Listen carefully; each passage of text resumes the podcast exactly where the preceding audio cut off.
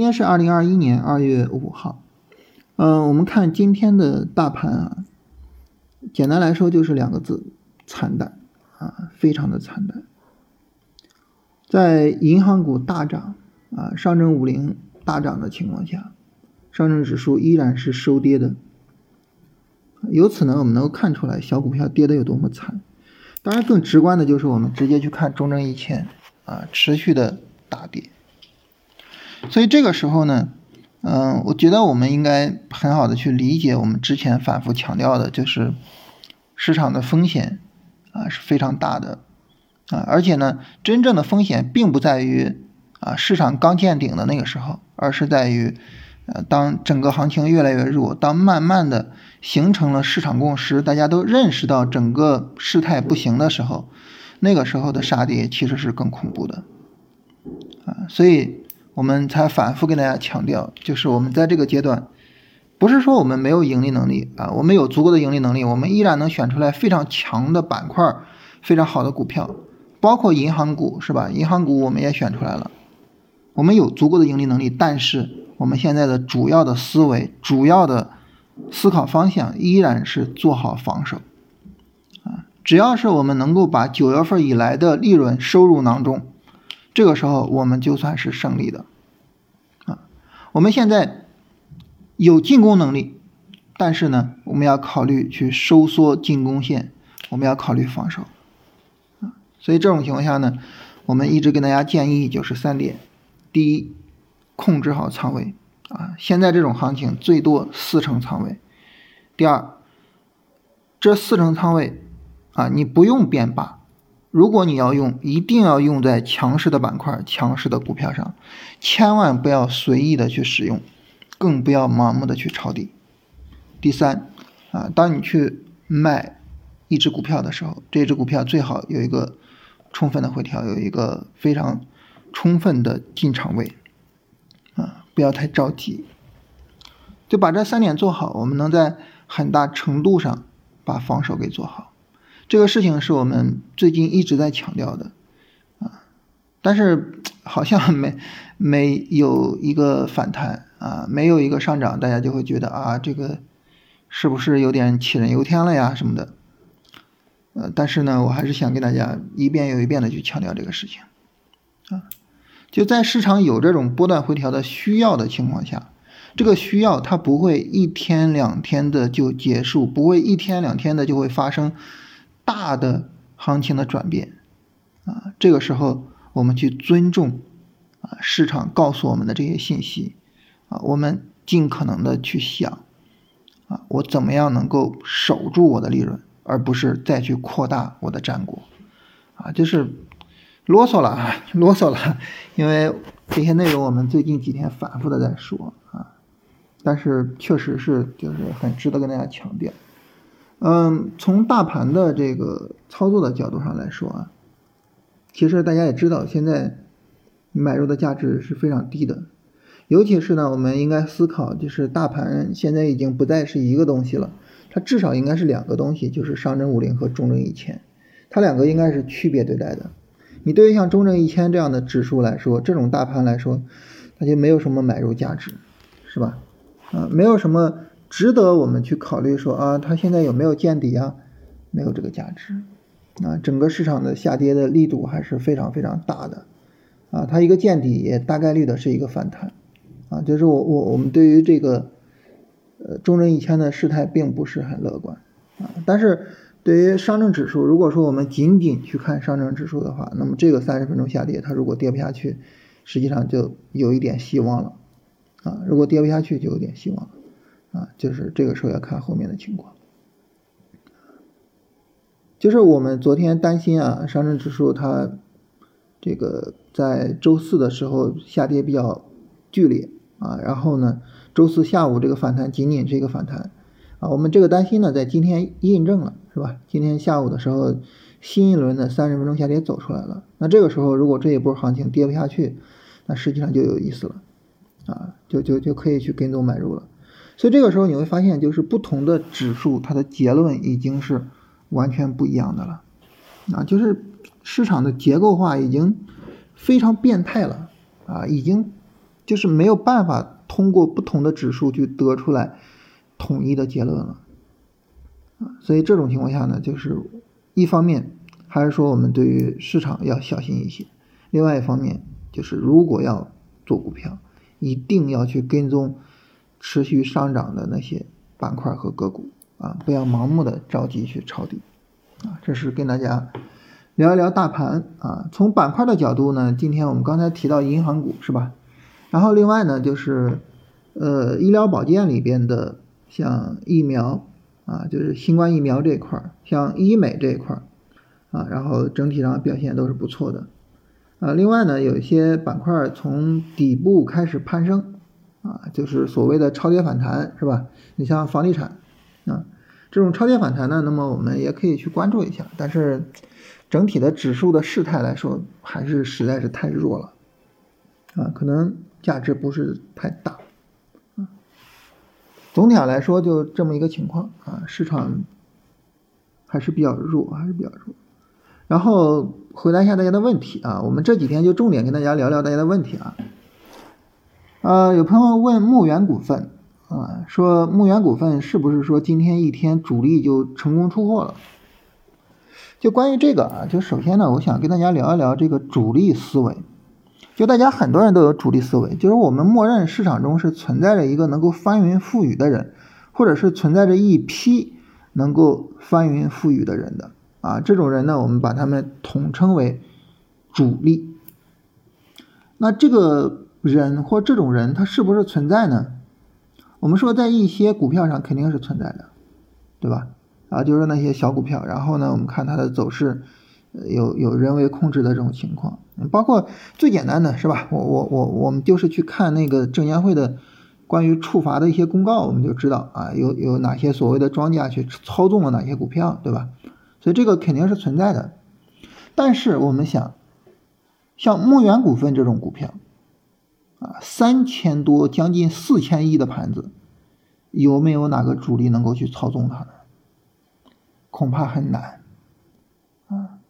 然后呢，像大盘指数这个东西，有没有谁能够操纵它呢？这可能性就太小了。所以，我们如果说有主力思维，那这个时候呢，其实你就是两个选择：第一，如果你认为你能够跟上主力，啊，你能够借助这种思维去赚钱，你就应该去跟踪那些啊有人操纵的那些小股票。第二呢，就是在牧原股份，在这种真正意义上的核心资产上，在大盘的分析上，其实是没有必要使用主力思维的，啊，就是牧原股份被人控制，这个我们太难想象了，我们就把市场视为什么呢？就把它视为一个客观的、独立的，啊，任何人，包括我们自己都没有办法去操纵的一个存在。这种情况下呢，我们能够客观的去看待市场，能够更加理性的去处理我们的交易，并且最终呢，我们能够把我们的交易处理好它。嗯，那当我们觉得说存在主力的时候，我一赔钱就是因为主力在坑我的时候，实际上有些时候会让我们就是对自己的要求可能会降低，是吧？我我之所以赔钱不是我的原因啊，是主力太坏了啊，我把主力给骂一顿就行了，是吧？是是这个道理吧？就当我们是这么去想的时候，你想其实是很危险的，对不对？啊，所以就是我觉得主力思维这个东西呢，就可以控制一下啊，没有必要什么时候都都这么想。那至于说牧原股份这个走势呢，就是呃不是一个很好的走势啊，冲高回落，而且是放量的阴线，这这个走势很不好，就是它很有可能会有一个比较大的回调啊。这个走势呢，是一个相对来说比较典型的见顶信号，但是呢，还是要看看它后市的一个演绎的情况啊。如果说它能在这儿横住，比如说它不破幺零五，或者是不破幺零幺零三吧，不破幺零三，然后呢在高位横一下，实际上还是可以跟踪的啊。猪肉呢，近期也有这种强势行情走出来，其中呢就是牧原又是整个的领头羊。所以其实不能叫领头羊啊，叫领头猪。其实还是后续可以去再去跟一下就是龙回头，龙回头，重点是龙还是回头呢？重点是龙啊，它只要是龙，其实它怎么都有可能涨，所以重点是龙。那猪肉，那牧原呢？它现在呢就是比较强啊，比较强。那这个时候呢，实际上就后续可以跟踪一下啊。啊，有朋友问这个图啊，这个图我一会直接回复一下吧，因为我在网页版里面是看不到图的啊，我一会儿到手机版看看有没有图啊。然后有朋友问说，六零零三九二跌停了啊，要不要止损？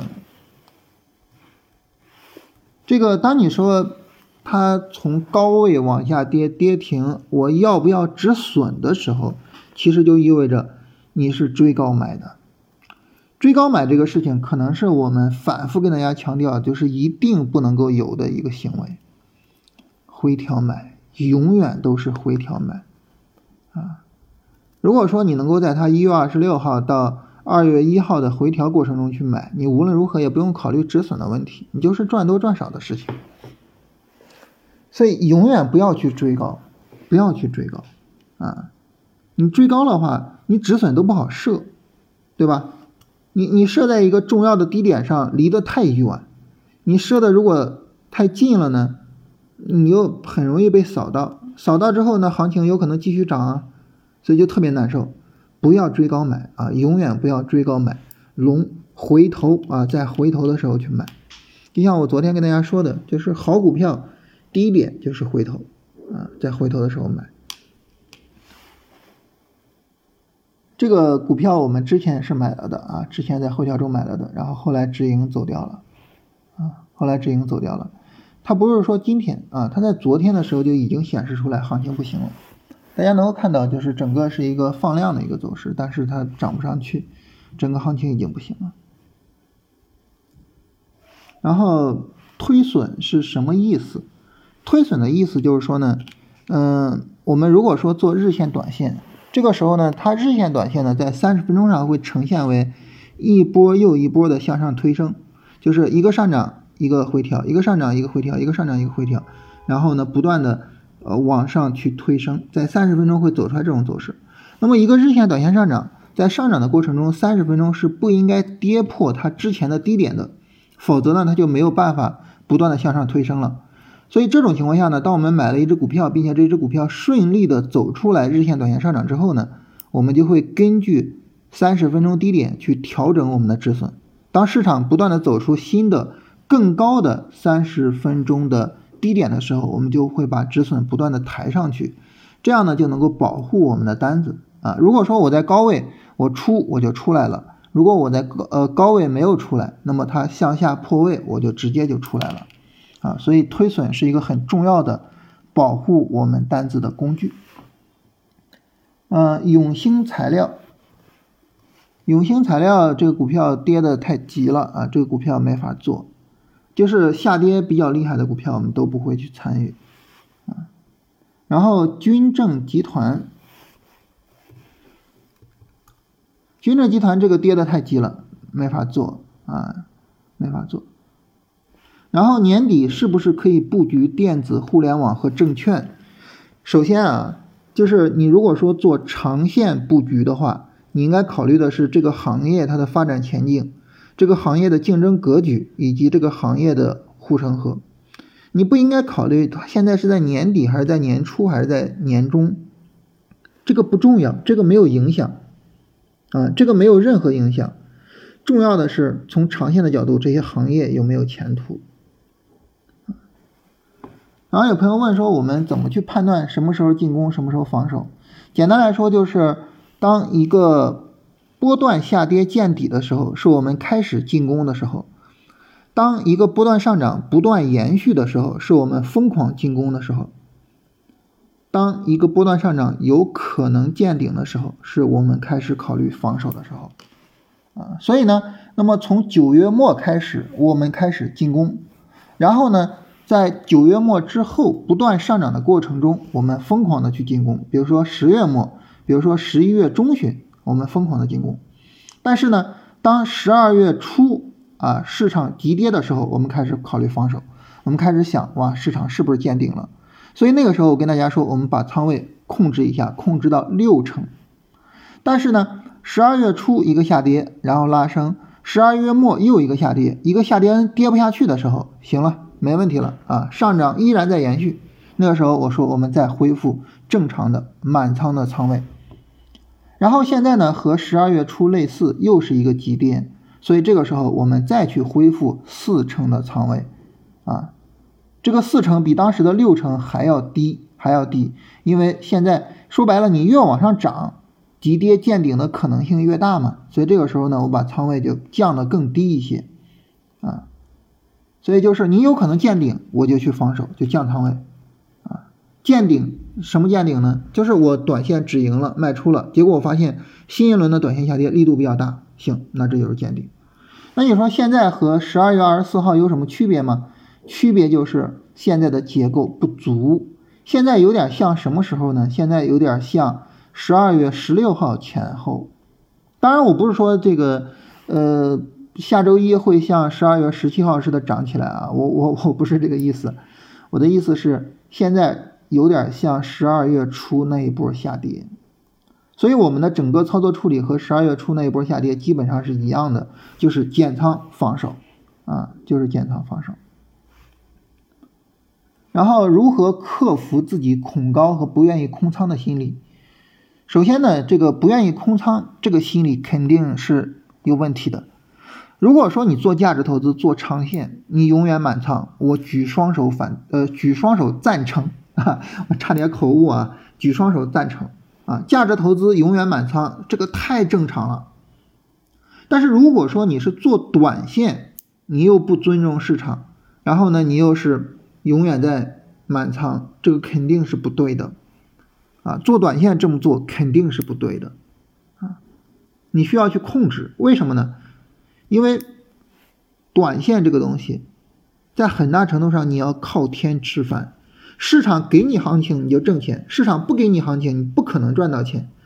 那市场不给你行情，你又不空仓，这玩意儿这咋弄啊？是吧？这交易没法做了。所以不空仓这个不行。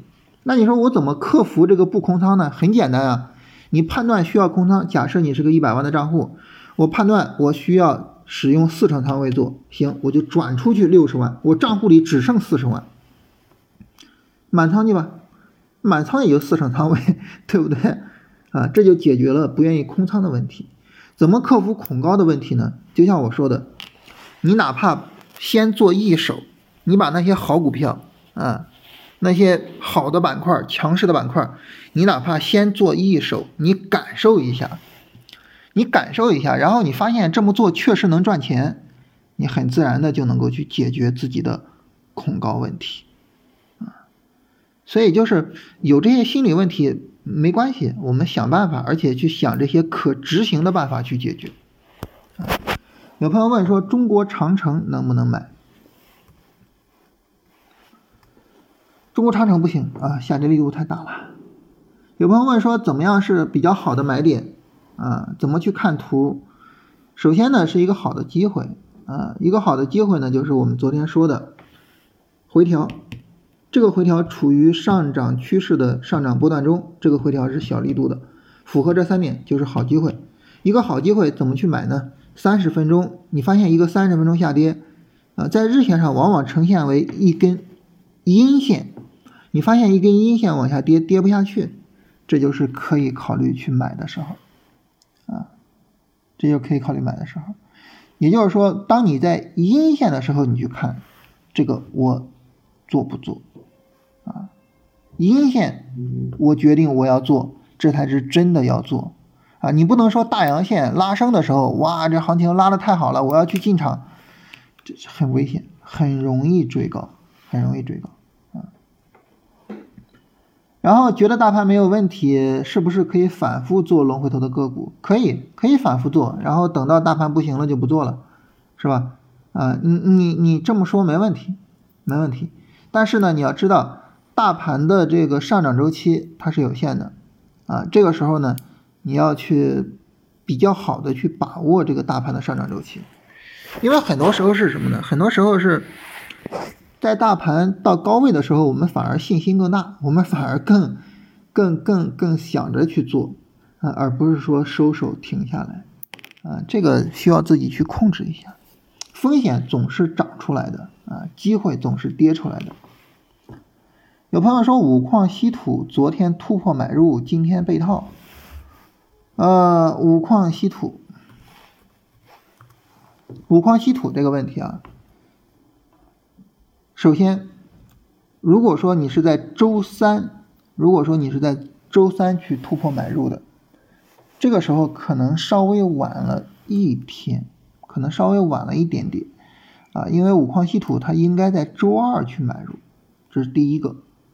第二，如果当我们在周二去买入五矿稀土的时候，你会发现你的到最高点的时候，其实你是有一定的利润的，啊，那么这个利润你可以去设个平保，也就是你可以把止损调到你的进场价上方，然后在昨天五矿稀土下跌的时候，扫到你的这个平保的价格，你就应该平保出场，啊，这是关于五矿稀土的处理。所以呢，就是整体的这个环节没有处理好。它不是说一个五分钟突破就一定能赚钱的。如果说一个五分钟突破就能赚钱，我们直接让电脑五分钟突破就买就完了。五分钟突破，或者准确的说，一个买点它只是买入的最后一步。对于买入来说，就是我在二二十一天训练营反复的强调这个事情。实际上我在二十一天训练营之前的那个五天训练营也在反复强调。对于我们做买入来说，买点它可能是最不重要的一件事情。真正重要的是什么呢？是买点之前的那些事情。大盘是个什么环境？大盘是不是一个可以去买股票的环境？对吧？板块是一个什么情况？我选的这个板块，呃，我选的这个股票是不是板块里的龙头股票？这些问题是真正重要的。当你把这些问题给解决了，那么你最后五分钟突破进场。这些问题没有解决，或者这些问题存疑，五分钟突破起不到任何正面的作用啊！这个大家一定要去注意一下。